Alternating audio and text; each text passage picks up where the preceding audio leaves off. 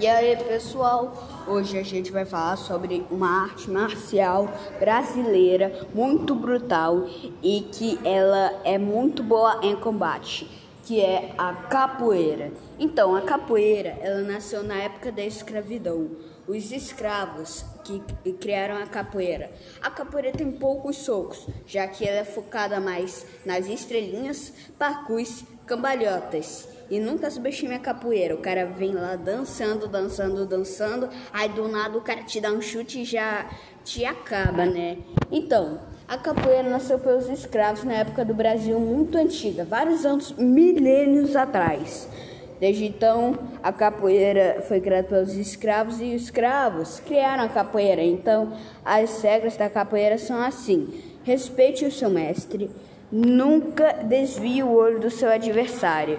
E o bom da capoeira é que a capoeira é uma das artes marciais que mais utilizam parkours. Mas agora vamos falar mais um pouco sobre a capoeira. Então, a capoeira é muito, ela é muito brutal e vários personagens fazem capoeira, como Johnny Cage de Mortal Kombat.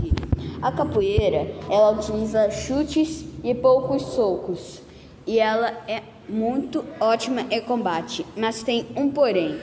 A capoeira só funciona no combate desarmado, desarmado, porque a capoeira funciona mais ou menos com armados. Por exemplo, capoeira não tira a arma do oponente. Capoeira não é rapidô, não é jiu-jitsu, não é krav maga, não é nada dessas defesas pessoais. Então, por isso que a capoeira não funciona muito em combate, só funciona no combate corpo a corpo. Agora uma pergunta: capoeira funciona contra várias pessoas? Sim, a capoeira funciona, mas depende, porque na luta de rua ele vai usar um pau, vai te dar uma voadora e nisso a capoeira não se defende. Então vamos dizer que capoeira não funciona em combate. E agora, uma dúvida da capoeira que é: por que capoeira não tem socos? Então, capoeira, se você vai para uma roda de capoeira, você não tem o principal objetivo de machucar o seu oponente. E é muito legal a origem, a história da capoeira, porque você ganha até nomes lá. E a capoeira, ela é uma é ancestralidade dos negros. E esse foi o nosso episódio, gente. Tchau!